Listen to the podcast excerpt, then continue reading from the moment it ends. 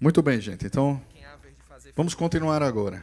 Maria na Bíblia e vamos buscar desmistificar uma série de coisas que, ao longo da nossa trajetória, nas nossas catequeses, a gente vai tendo entendimento de maneira errada.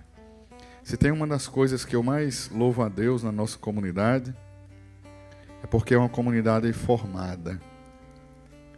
É uma comunidade que valoriza a formação. A gente reza, a gente ora em línguas, mas a gente estuda. É, o diácono está aí para cobrar da gente, porque ele é o primeiro. E, como diz né, Santo Agostinho, a gente só ama aquilo que conhece. Por isso que.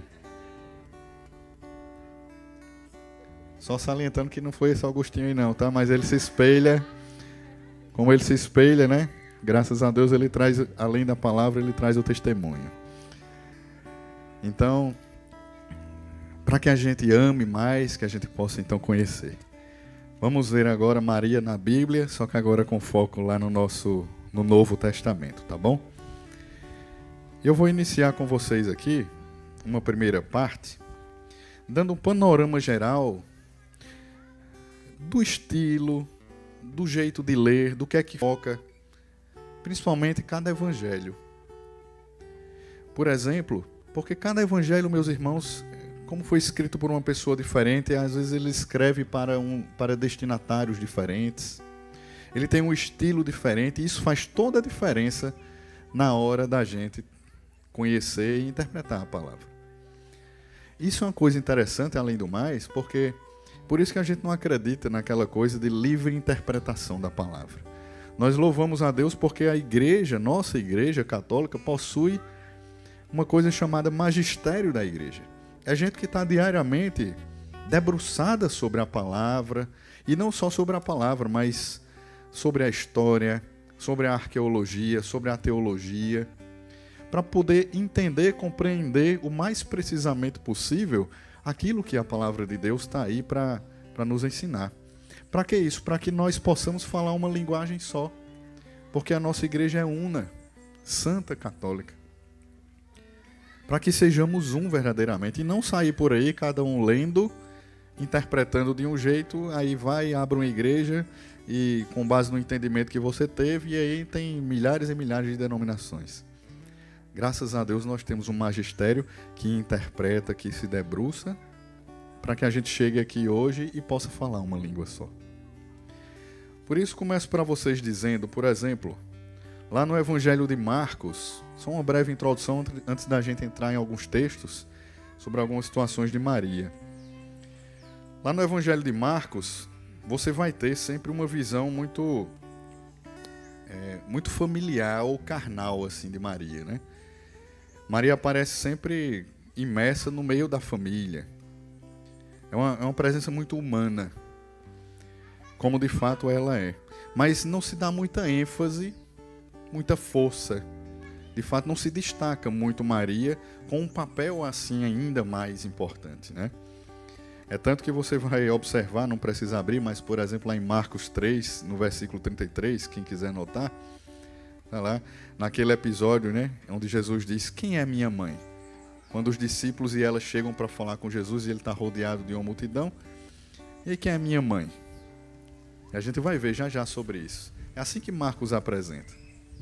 Marcos quer sempre explicar para nós quem é Jesus.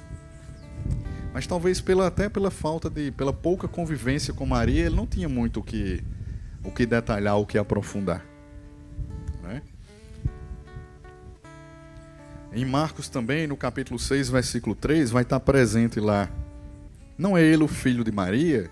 Ou seja, quando veem, as pessoas veem Jesus fazendo milagres, e principalmente lá em Nazaré, né? Maria de Nazaré, Aí as pessoas começam a não querer acreditar. Oh, mas quem é esse que está fazendo esses milagres, essas coisas? Não é ele o filho de Maria? Como quem está desprezando né? a, a vida de Jesus, ele vai, ela vai sempre assim no contrário da lógica humana, né? Como é que Deus, o filhinho de Maria de Nazaré, poderia estar tá realizando aquelas coisas? Por que não se apresentar como aquele Deus todo-poderoso e forte? Mas começaram a vir, vir a partir de baixo dos pecadores e dos simples. Então, Marcos, de maneira geral, você não vai encontrar muita uma dimensão de, de grande destaque de Maria. Quando você parte para Mateus, e aí você já sabe que em Mateus tem uma peculiaridade. É, Mateus, como era um cobrador de imposto, era muito ligado às castas judaicas, um judeu de fato, ele vai escrever para o judeu. O maior exemplo disso, e aí não sei se você já percebeu, mas tem umas partes na Bíblia que quando eu li a primeira vez, eu não via sentido nenhum. Por exemplo, se você abrir aí Mateus no capítulo 1, Abra, por favor, em Mateus no capítulo 1, você vai ver aquilo que é conhecido como a genealogia de Jesus. Genealogia de Jesus.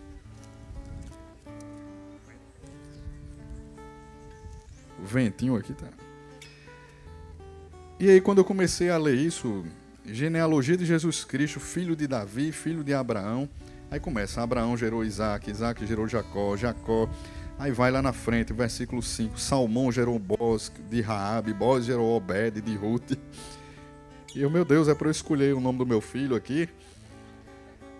Eu, qual é o sentido disso, né? Isso eu falo para vocês quando eu comecei a ter acesso à Bíblia lá na época, tempo de AJC ainda. Esse foi o primeiro pensamento. E a gente corre o risco de, não tendo ainda um conhecimento, a gente corre o risco de cair nisso que eu caí, né? Eu, meu Deus, eu cheguei a dizer que besteira é essa? Para que tanto nome? Até você compreender que Mateus escreve para os judeus. Portanto, para o judeu é previsto que o, o Messias ele, adivinha, ele, ele deveria vir a partir a partir da descendência de quem? De Davi. E aí você observa com muita singeleza que no versículo 1, genealogia de Jesus Cristo, filho de Davi, filho de Abraão. Nós lemos logo na primeira parte, hoje de manhã, no, na primeira pregação, né, que falando da promessa de Deus em relação a Abraão que a tua descendência, né? você terá uma grande descendência. E nós passamos pela profecia do Gênesis que a descendência, no caso que, que viria de Abraão, era aquela, seria aquela da qual surgiria aquele que pisaria na cabeça da serpente. Aí você lê aqui, você já entende porque é importante estar tá essa todos esses nomes aqui, porque historicamente você vai verificar que Jesus, assim como estava previsto lá no Antigo Testamento, ele veio da descendência de Davi. Tá aí a importância de sabermos a genealogia de Jesus. Não é só para a gente botar um nome bonito no nosso filho. É.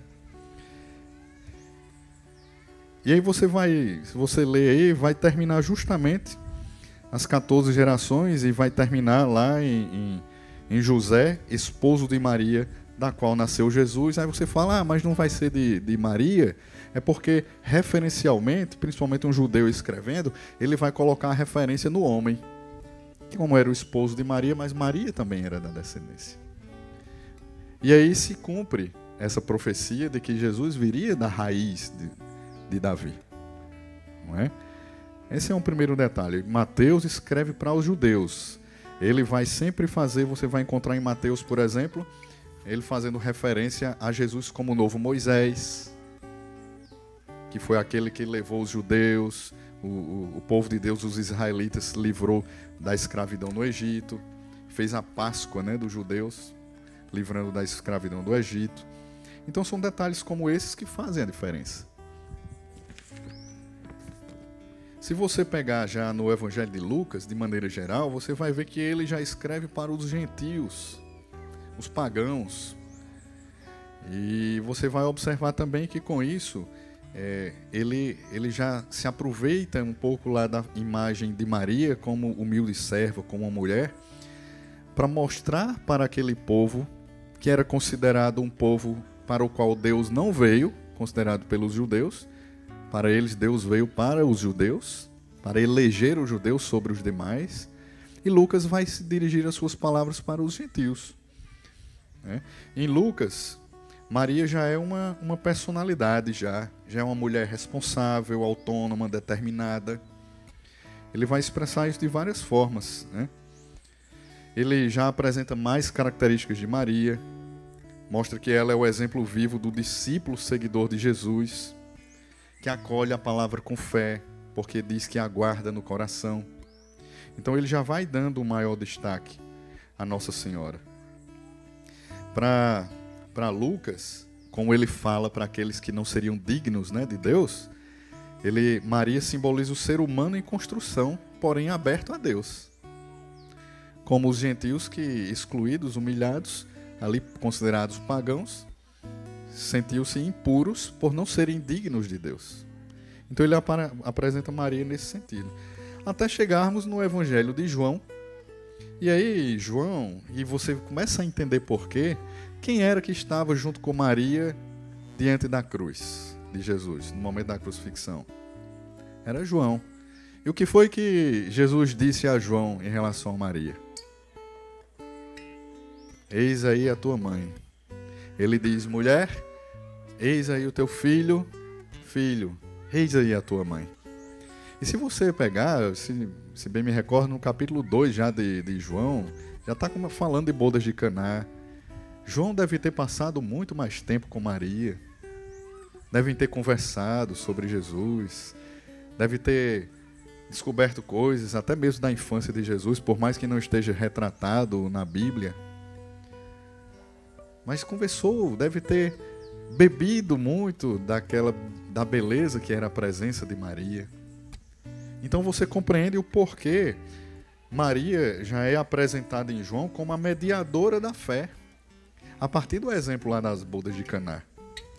Ela já é apresentada como mãe da comunidade por causa do exemplo da cruz, de estar diante da cruz de Jesus, junto com ele, né?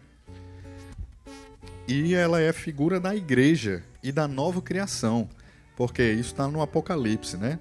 Que foi escrito por João também, que vocês vão ver mais tarde com o diácono aí. É. Então, sabendo disso, meus irmãos, é, a gente observa já em João que Maria está presente nesses principais momentos, né? Desde a concepção até o momento final lá na cruz. E aí nós vamos entrar agora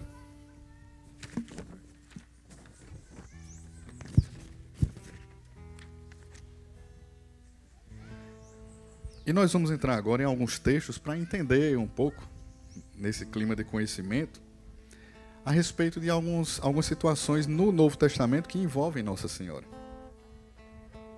Para que a gente até desmistifique né, algumas situações aí. Então vamos lá. Primeira coisa, é necessário saber assim que nos evangelhos tá, a gente encontra muita sobriedade nos estilos quando se fala de Maria, né? Falando sobre aquela questão da, da virgindade dela, São Lucas, por exemplo, já refere Maria, que Maria mesmo prestou os primeiros cuidados ao Filho de Deus, a Jesus, dando sinais de que, de fato, ela que já estava disponível ali para cuidar dele, e que o parto dela teria sido, de fato, esse, esse parto sem dores. Esse parto que nós falamos no início, é, de Maria Virgem antes, durante e depois do parto. Né? Se você abrir ó, Lucas 2, no versículo 7, vamos ver o que diz lá.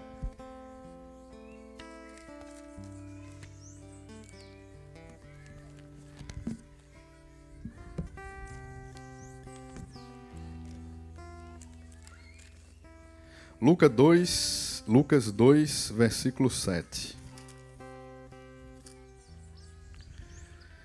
E deu à luz seu filho primogênito, e envolvendo-o em faixas, reclinou-o num presépio, porque não havia lugar para eles na hospedaria.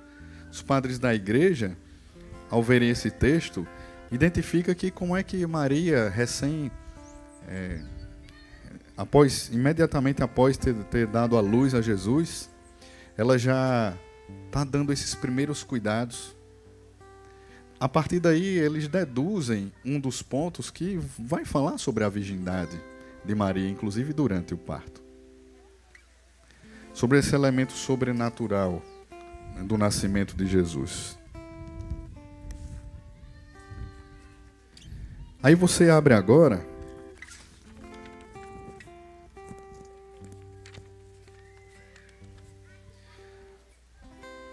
Lá em Lucas, no capítulo 2 ainda, versículo 49. É aquele momento em que Jesus é perdido lá no templo.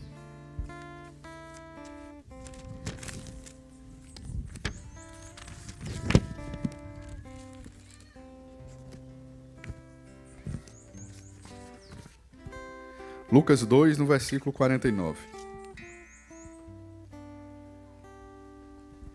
Respondeu-lhes ele: Por que me procuráveis? Não sabíeis.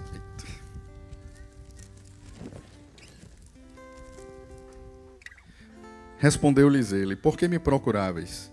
Não sabíeis que devo ocupar-me das coisas de meu pai?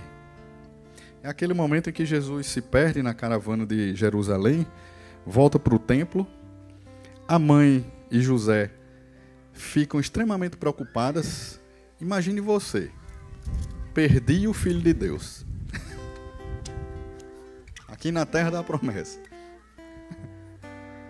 Três dias depois você foi achar. Deus te, Deus te concebe ele para que você cuide, aí você perdi. Aí a mãe volta preocupada, chega lá no templo, a palavra vai dizer que ele estava em meio aos doutores da lei, os doutores o ouviam. E aí, quando ela demonstra preocupação, meu filho, o que nos fizeste? Eis que teu pai e eu andávamos à tua procura, cheios de aflição, é lógico, né? E aí ele olha para Maria e diz: Por que me procuráveis? Não sabias que devo me ocupar das coisas do meu pai? Você acha que essa palavra aí parece ser um pouco rude por parte de Jesus, sim ou não? Não parece? Pois é, e inclusive no, no, os evangélicos usam disso muito para poder fazer uma crítica, né? Como dizendo que Maria estava atrapalhando ali o ministério de Jesus. Mas leia logo o que vem depois. Versículo 50. Eles, porém, não compreenderam que ele lhes dissera. Em seguida, desceu com eles a Nazaré e lhes era submisso. Sua mãe guardava todas essas coisas no seu coração. Jesus disse isso, mas foi ou não foi com a mãe? não é? E a palavra diz que lhe era submisso. Eu me recordo que quando eu tinha 17 anos, é, é, eu quando vejo essa passagem sempre lembro isso. Né? Minha mãe está aqui presente e, e pode confirmar. Quando eu completei 17 anos, eu não sei o que é, gente. Desde que a minha mãe me obrigou a ir para a igreja, embaixo de cinturão, que eu disse que não ia de jeito nenhum, mas ela pegou o cinturão e eu mudei de ideia. É, aí você vai. Aí desde que eu comecei aí, eu não sei, algo me algo aconteceu em mim, assim, vocês sabem o que eu estou falando, né? Quantos aqui jamais imaginavam estar aqui hoje? E eu sei que nessa brincadeira de, de mandar eu ir para a igreja com o cinturão, eu levei a sério. Com 17 anos eu cheguei para ela, mãe, eu vou fazer um caminho para uma comunidade. Na época não existia em adoração, nem conhecia o diácono, né? E na época eu me lembro que eu queria fazer algo lá na Canção Nova. Eu pensei em ser padre já, né? E queria ir lá para a Canção Nova fazer caminho. E eu me recordo lá no terraço da casa da minha mãe, quando eu fui expressar para eles a minha ideia.